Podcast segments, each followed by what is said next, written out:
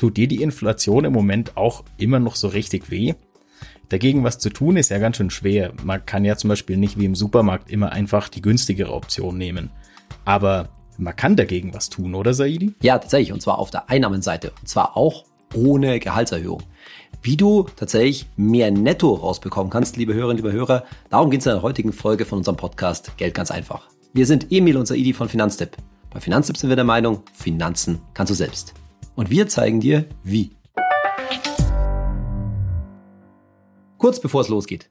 Liebe Hörerinnen, liebe Hörer, wir helfen dir, zum Beispiel in dieser Folge, mehr Netto rauszuholen. Und das in diesem Podcast ganz ohne Werbung. Einfach durch unsere gemeinnützige Arbeit bei, von Finanztipp. Und wir wollen mit dieser gemeinnützigen Arbeit möglichst viele Menschen erreichen. Und deshalb freuen wir uns, wenn du unsere Arbeit mit einem kleinen regelmäßigen Beitrag unterstützt. Werd doch auch du Finanztipp-Unterstützer. Den Link dazu für einen kleinen regelmäßigen Beitrag findest du in den Show Notes. Und ich sagen ganz herzlichen Dank. Ja, mehr Netto rausholen. Das klingt natürlich total interessant, ja. Und normalerweise würde man denken, da geht es jetzt um eine Gehaltserhöhung. Aber wir wollen eben in dieser Folge nicht über Gehaltserhöhung reden, sondern dadurch, wie du aus letztendlich deinem bestehenden Gehalt mehr machen kannst. Wie unterm Strich, unterm, unten beim Lohnzettel mehr möglich, mehr übrig bleibt. Und da gibt es verschiedene Möglichkeiten. Und die erste Möglichkeit ist die sogenannte Lohnsteuerermäßigung. Was hat es denn damit auf sich, Emil? Ja, das klingt jetzt erstmal ziemlich bürokratisch und das ist es auch ein bisschen, aber es kann dir tatsächlich was bringen. Im Endeffekt ist es der Fall, wenn du deine Steuererklärung machst, also zum Beispiel du gibst Werbungskosten an, deine Pendlerpauschale für deinen Weg in die Arbeit oder zum Beispiel dein Arbeitszimmer oder du setzt zum Beispiel die Betreuung deiner Kinder als Sonderausgabe ab. Das ist ja schon mal ziemlich gut. Problem, du kriegst das Geld ja immer erst irgendwann nach deiner Steuererklärung dann gesammelt zurücküberwiesen. Du kannst dir aber auch mit der Lohnsteuerermäßigung jetzt mehr netto sichern, anstatt eben zu warten, bis du das Geld dann auf einmal bekommst und es gesammelt auf deinem Konto landet. Dafür beantragst du eben diese Lohnsteuerermäßigung bei deinem Finanzamt. Das geht für zwei Jahre. Wichtig dabei, deine Aufwendungen müssen höher sein als 600 Euro. Das heißt, zusätzlich zu den 1200 Euro Werbungskosten müssen nochmal 600 Euro dazukommen. Wenn du jetzt nur Werbungskosten angibst, zum Beispiel nur die Pendlerpauschale für deinen Weg in die Arbeit, müssen die also über 1800 Euro liegen. Genau, und wenn das für dich gilt, dann kannst du diese Ermäßigung beantragen und der Vorteil, dein Arbeitgeber muss dann weniger Lohnsteuer einbehalten und du kriegst jeden Monat mehr netto. Antrag kannst du dann bis Ende November des laufenden Jahres stellen und dann profitierst du ab dem kommenden Monat. Aber das ist jetzt natürlich keine Gehaltserhöhung oder so. Du bekommst eben nur jetzt Geld raus, das du ansonsten später zurückbekommen würdest. Aber der Vorteil ist eben, du hast jetzt mehr Netto und musst nicht warten. Gerade wenn es knapp ist, durch die Inflation kann das natürlich echt helfen. Und du musst dann im Jahr darauf halt eine Steuererklärung machen. Das ist quasi der Catch bei der Sache.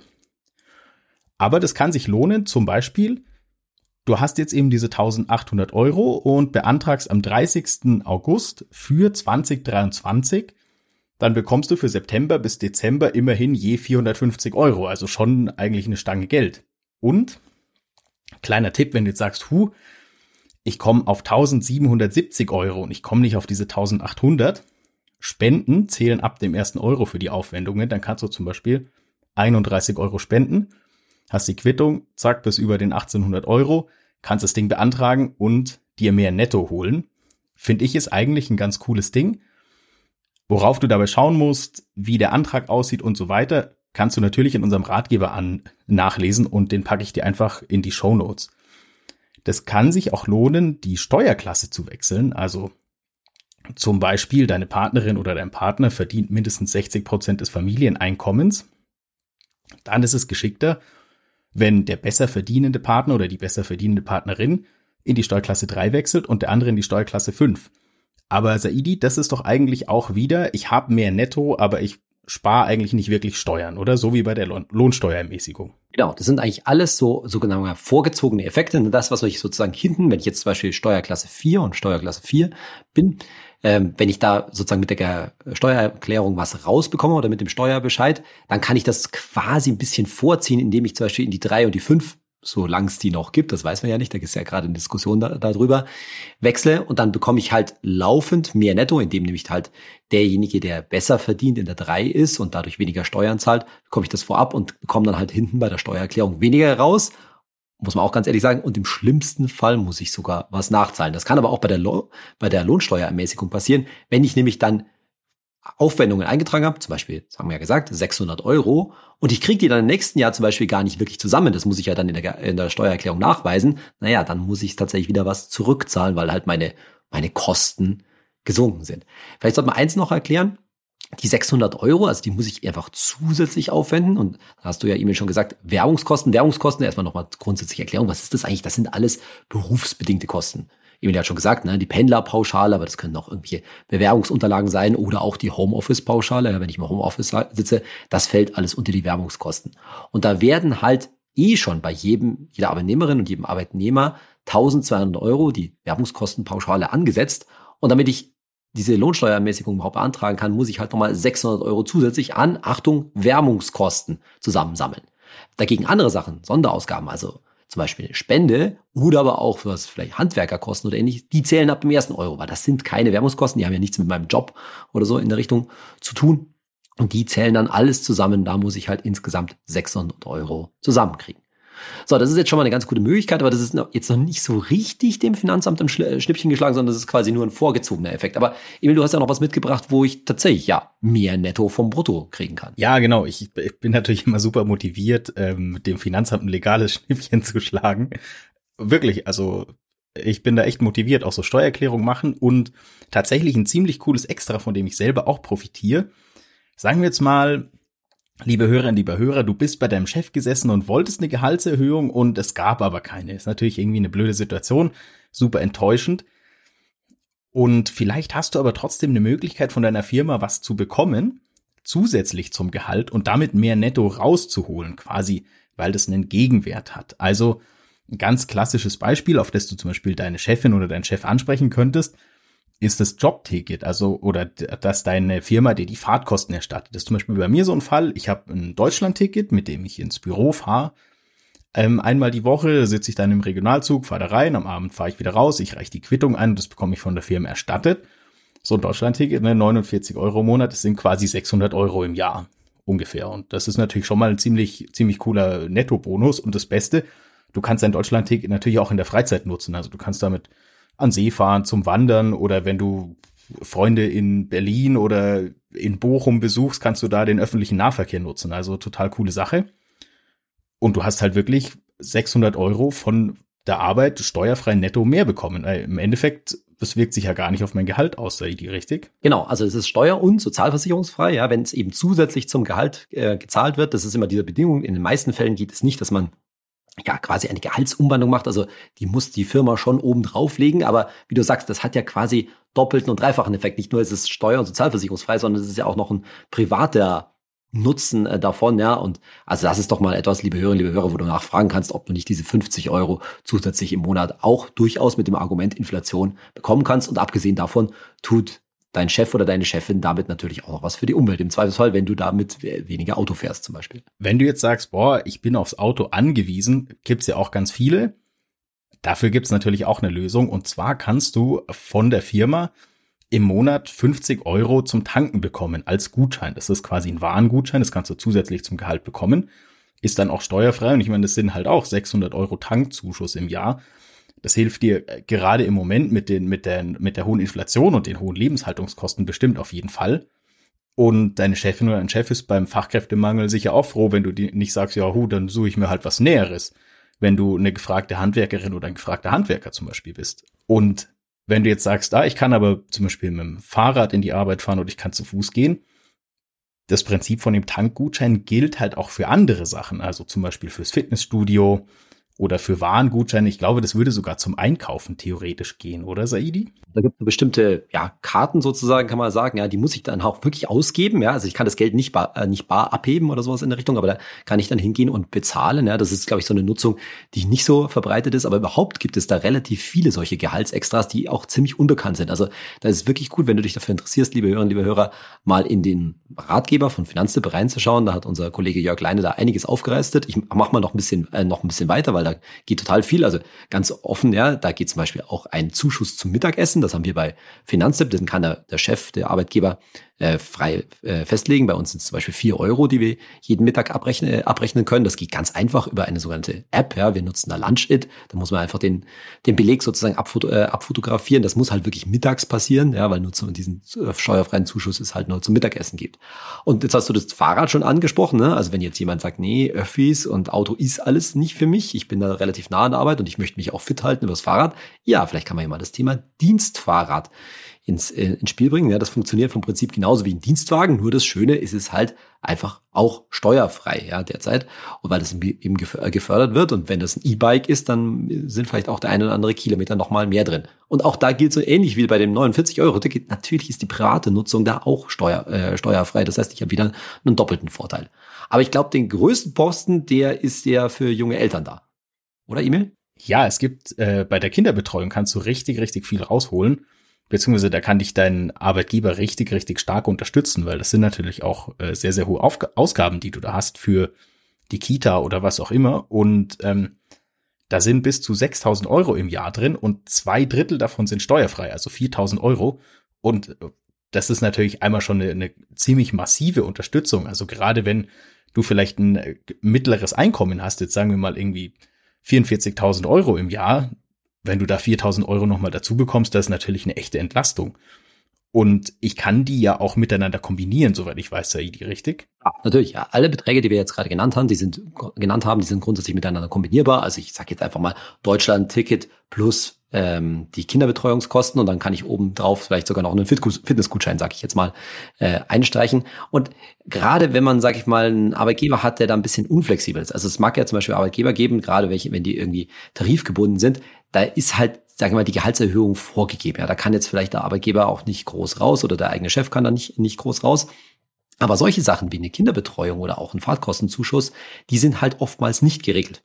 Ja, und wenn ich sage, nee, da kann ich noch mal was rausholen und in vielen Fällen, liebe Hörerinnen, liebe Hörer, mag da der, sagen wir mal, Fachkräftemangel, ja, überhaupt, dass es halt ein Arbeitnehmermarkt da draußen ist, dir da auch in die Hände spielen, weil vielleicht will man dich ja auch früher als zum Beispiel auch junge Mutter wieder in den Job zurück, äh, zurückholen. Und ja, wenn man sich halt dann die Kinderbetreuung ja als Zuschuss vom Arbeitgeber steuerfrei nochmal bekommt, dann mag das auch das Zünglein in der Waage sein. Also ich habe das auch schon oft erlebt. Es ist ja oft kein kleiner Posten, 200, 300, 400, 500 Euro im Monat, die man mal schnell für die Kinderbetreuung ausgibt. Ja, und wenn man das steuerfrei bekommen kann, dann ist das natürlich eine Top-Sache. Und vor allem finde ich halt auch super wichtig, gilt er wie bei der Gehaltserhöhung, Fragen kostet nichts. Also klar, ich muss natürlich den, den Mut aufbringen und mich durchringen, da bei meinem Chef zu fragen. Aber vielleicht ist der ja auch gar nicht zögerlich und sagt, hey, das ist ja total cool, ich wusste gar nicht, dass ich das machen kann. Also sonst auch, wenn du da mit deiner Chefin, mit deinem Chef ins Gespräch gehst, liest dir unseren, unseren Finanztipp-Ratgeber dazu einfach vorher auch nochmal durch, was du für Optionen hast und vielleicht rennst du ja auch eine offene Tür ein. Eben, wie gesagt, ne, es ist Fachkräftemangel und es ist, lohnt sich einfach nach Dingen zu fragen. Ansonsten wartet man ja, wartet man ja immer ewig drauf. Also das ist, finde ich auch so eine ganz, ganz wichtige Einstellungssache. Klar, es macht mich auch super nervös, nach so Dingen zu fragen. Und man denkt sich immer, oh, ist das jetzt irgendwie angemessen? habe ich dafür genug geleistet? Aber da muss man halt, glaube ich, auch einfach so frech sein und dann fragen. Oder wie siehst du das, Saidi? Lot, ne? Fragen kostet nichts, ja. Und ich glaube, wenn man das ein bisschen nett rüberbringt, damit auch diplomatisch ist, ja, zu sagen, hey, ja, ich verstehe schon, da geht jetzt gerade nicht mehr mit, mit Gehalt und so weiter, aber die Kita, die drückt mir, drückt mich halt, ja, oder wir können das doch eigentlich auch günstig gestalten, jetzt über das Deutschland-Ticket und, und, und. Ja, ich glaube, da ist schon einiges möglich. Und ganz offen, ja, Wichtig ist in vielen Fällen, gerade bei größeren Firmen, auch mal die Personalabteilung mit einzubeziehen. Denn viele Chefs wissen davon einfach nichts. Ne? Für die ist das, jetzt sage ich mal, nicht kein zentrales Thema. Die haben vielleicht eine grobe Vorstellung davon, dass man da was steuerfrei rausgehen kann. Aber was da genau geht und was vor allen Dingen alles möglich ist, ähm, das ist halt in vielen Fällen nicht bekannt. Aber in vielen Fällen sollte dann zumindest die Personalabteilung da schon ziemlich gut Bescheid wissen. So, und dann haben wir noch einen T äh, Tipp. Und der hat jetzt, glaube ich, Emil, sehr viel mehr mit der Praxis zu tun. Oder? Also weniger, so, jetzt haben wir ein Thema Bürokratie gehabt, jetzt haben wir ein bisschen Thema gehabt. Ja, letztendlich Verhandlungen mit dem Arbeitgeber, aber man kann halt selbst auch am an der eigenen Bürokratie, könnte man fast schon sagen, was machen. Ja, genau. Man muss ja immer mal wieder Dinge für die Arbeit kaufen. Also zum Beispiel einen Laptop. Und das sind ja relativ hohe Ausgaben, die man da hat. Und man kann solche Dinge natürlich äh, absetzen, beziehungsweise du musst halt einfach die Belege aufheben und dann kannst du deinen Laptop, den du für die Arbeit nutzt, über mehrere Jahre abschreiben. Das ist ganz, ist ganz legal. So kannst du deine Steuerlast senken und das ist was, das äh, große Konzerne oder jede Firma mit Dingen macht. Also mit ihren Autos, mit ihren Maschinen, ihren Werkzeugen, was auch immer. Das ist ein ganz normaler Prozess. Du musst natürlich einfach auf ein paar Dinge achten. Dazu haben wir natürlich, wie so oft, einen Ratgeber. Und zwar verlinken wir dir den in den Show Notes in unserem Ratgeber zu den Werbungskosten findest du, wie das geht und worauf du da achten musst. Aber das ist eben auch nochmal ein Punkt, wo du deine Ausgaben halt einfach auch nochmal steuerlich geltend machen kannst und so ein bisschen mehr netto rausholen kannst. Und gerade im Moment würde ich zumindest sagen, zählt halt auch jeder Euro, den man irgendwo, den man irgendwo rausholen kann und dann lohnt sich halt auch, sich da mal die halbe Stunde hinzusetzen, finde ich, und äh, das einfach anzugehen. Ansonsten, wenn es dir hilft, meine Motivation, egal welcher Finanzminister, ich schaue mir mal ganz lang ein Bild vom jeweiligen Finanzminister an und dann denke ich mir, ich gebe dir jetzt keinen Euro mehr, als ich muss. Und dann lege ich los. Das äh, motiviert meinen inneren Sparfuchs sehr. Und dann macht sogar die Steuererklärung ein bisschen, bisschen Spaß, wenn du quasi als Super Mario weißt, wer in dem Fall Bowser ist und wem du jetzt da die Münzen abluchst. Es ist total wichtig, also nicht nur motiviert zu sein, sondern halt auch ein vernünftiges System zu haben. Ja, weil es ist ja wirklich so, dass man dann manchmal, ich glaube, bei dem Laptop, da ist es übrigens so, ja, dass man bis zu 952 Euro im Jahr, also inklusive Mehrwertsteuer, innerhalb von einem Jahr absetzen kann. Aber wenn ich mir halt jetzt einen teuren MacBook, sage ich mal, oder ähnliches äh, kaufe, wenn das darüber hinausgeht, dann kann ich den tatsächlich über drei Jahre ab, äh, abschreiben. Ich glaube jetzt so eine große Rechnung, die vergisst man halt eher nicht, ja. Aber es sind dann schon auch viele kleine Sachen, ja, wenn ich halt mir mal eine Schreibtischlampe ka äh, kaufe oder ähnliches, ja, oder äh, eine Webcam, was auch immer, damit äh, das Bild irgendwie besser ist in der Videokonferenz oder was man sich auch noch vorstellen, vorstellen kann da einfach sich dran zu halten, weil das läppert sich dann über die Sachen. Also man, viele Leute sind ja auch gerade mit, der, mit dem vielen Homeoffice so, dass sie sagen, ich baue mir da einfach auch einen guten Arbeitsplatz zusammen und da kommt dann schon einiges auf äh, zu. Und ich glaube, dass diese, insgesamt diese Ausgaben in den letzten Jahren seit Corona natürlich enorm gestiegen sind, weil keiner hat halt Lust, zu Hause an einem ja, verlotterten Arbeitsplatz zu sitzen, sondern wenn man schon kein eigenes Arbeitszimmer hat, so wie ich, dann will man das sich halt irgendwie zumindest vernünftig einrechnen, sowohl technisch als auch, sage ich mal, von der Arbeitsplatzergonomie. Natürlich kann man auch einen Schreibtischstuhl da absetzen. Also da kommt schon einiges zusammen und das vergisst man halt dann vieles, weil man vieles halt auch, ja, dann so ein bisschen privat, auch natürlich privat nutzt. Also machen wir uns nichts vor, die meisten werden auch in ihrem Schreibtischstuhl auch mal zum Gaming oder ähnliches äh, sitzen, ja, und das ist ja auch äh, völlig okay. Und übrigens da noch der Hinweis, dass auch viele Sachen natürlich geteilt, äh, geteilt werden können. Ne? Also ein Handy, das ich beruflich nutze, aber privat gekauft habe, das kann ich sicherlich mindestens zu 50 Prozent mal ansetzen bei der Arbeit. Aber für all das brauche ich halt eine vernünftige Belegablage, ob das jetzt der alte, gute alte Schuhkarton ist oder ich, da bin ich auch selber nicht ganz, äh, nicht so konsequent, ja, aber ich, da ich immer versuche, alles digital zu machen, na ja, im Zweifelsfall halt abfotografieren und auf die, auf die Cloud hochladen, ja, das macht es dann auch wesentlich, äh, wesentlich geordneter. Wie, wieder der Hinweis, liebe Hörerinnen, liebe Hörer, du musst das grundsätzlich bei der Steuererklärung erstmal gar nicht mitliefern, ja, die Belege sind in aller Regel nicht notwendig, aber aufheben musst du halt trotzdem, falls nämlich das Finanzamt nachfragt. Und Saidis Arbeitszimmer kann er natürlich auch wieder von der Steuer absetzen. Das sind nämlich Aufwendungen, richtig? genau, bloß dass ich kein, keins habe. Also bei mir kommt nur die Homeoffice-Pauschale in Frage. Aber ich finde das äh, tatsächlich super wichtig. Also klar, man muss die Belege einfach aufheben. Bei mir hat zum Beispiel das äh, Finanzamt jetzt so random mal nach zwei Dingen gefragt. Ich hatte sie dann parat, also es war kein Problem. Klar, es ist natürlich nervig, wenn du da dann musst du Dokumente liefern, musst dich da irgendwie einloggen und da irgendwelche Dateien hochladen. Aber am Ende, ne, man hat halt auch ein bisschen was rausgeholt. Also das ist halt einfach manchmal, denke ich, der Schritt, den man gehen muss, um quasi noch den einen oder anderen Euro da rauszuquetschen. Wie ist das bei dir, Saidi? Bist du da motiviert? Ja, also doch schon. Also ich habe da schon auch mein ganz gutes System. Ich glaube, ich bin auch nicht, sagen wir so, ich bin so weit motiviert, dass ich jetzt nicht jedem naja, Briefumschlag hat man dann doch nicht, ne? Aber irgendwie, was, was hat man denn so Büroklammer oder sowas? Da, glaube ich, bin ich jetzt nicht so konsequent, weil die gehen dann meistens auch im Einkaufszettel mit anderen Sachen unter und dann vergisst man das, das extra noch, äh, noch aufzuheben. Aber das sagen wir ja auch immer wieder. Es geht natürlich jetzt nicht um den letzten, die letzten kleinen Sachen, ne? Aber gerade so kleine Elektronikgeschichten und so weiter, wie ich gerade gesagt habe, das läppert sich halt schon und da lohnt sich halt auch ein vernünftiges System dazu für zu haben. Aber dann hoffen wir mal, liebe Hörerinnen, liebe Hörer, dass du damit vielleicht noch netto ein bisschen mehr rausholen kannst und deine persönliche Inflation bekämpfen kannst. Und damit sind wir auch schon bei den Fragen. Und da kommt die erste von Caroline XC. Hey Saidi, macht ein Bausparvertrag zurzeit tatsächlich Sinn bezüglich der Zinsen oder lieber Fonds? Ja, liebe Caroline.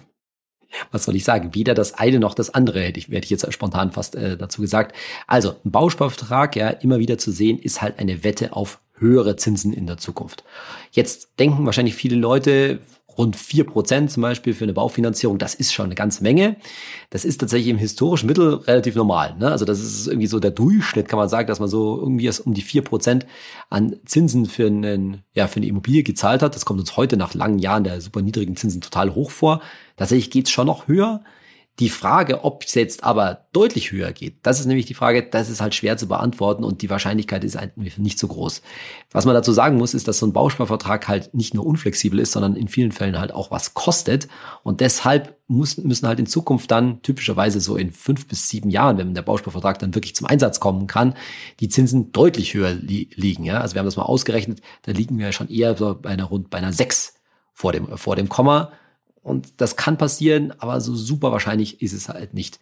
Im Gegenzug dazu, wenn du das Geld halt selber ansparst, dann hat der Caroline nach Fonds gefragt, da wäre ich eher vorsichtig, weil wir reden eben über so einen Zeitraum, vielleicht fünf, sieben Jahre und da jetzt in irgendeiner Form auf Aktien zu setzen, ist eine gewagte Sache. Also da geht es wahrscheinlich eher darum, ganz konventionelles Geld auf Tagesgeld und Festgeld anzusparen, so langweilig das ist, aber da gibt's ja immerhin auch schon so 3,x Prozent, vielleicht sogar 4 äh, Prozent Zinsen kann ich schon bekommen, also das ist schon ganz okay. Und dann habe ich selber mehr, ja, letztendlich Eigenkapital angespart, habe in allen Fällen, in den allermeisten Fällen übrigens deutlich, deutlich mehr Sparzinsen bekommen, als ich in den Bausparvertrag bekommen habe. Das ist auch ganz wichtig zu, äh, zu wissen.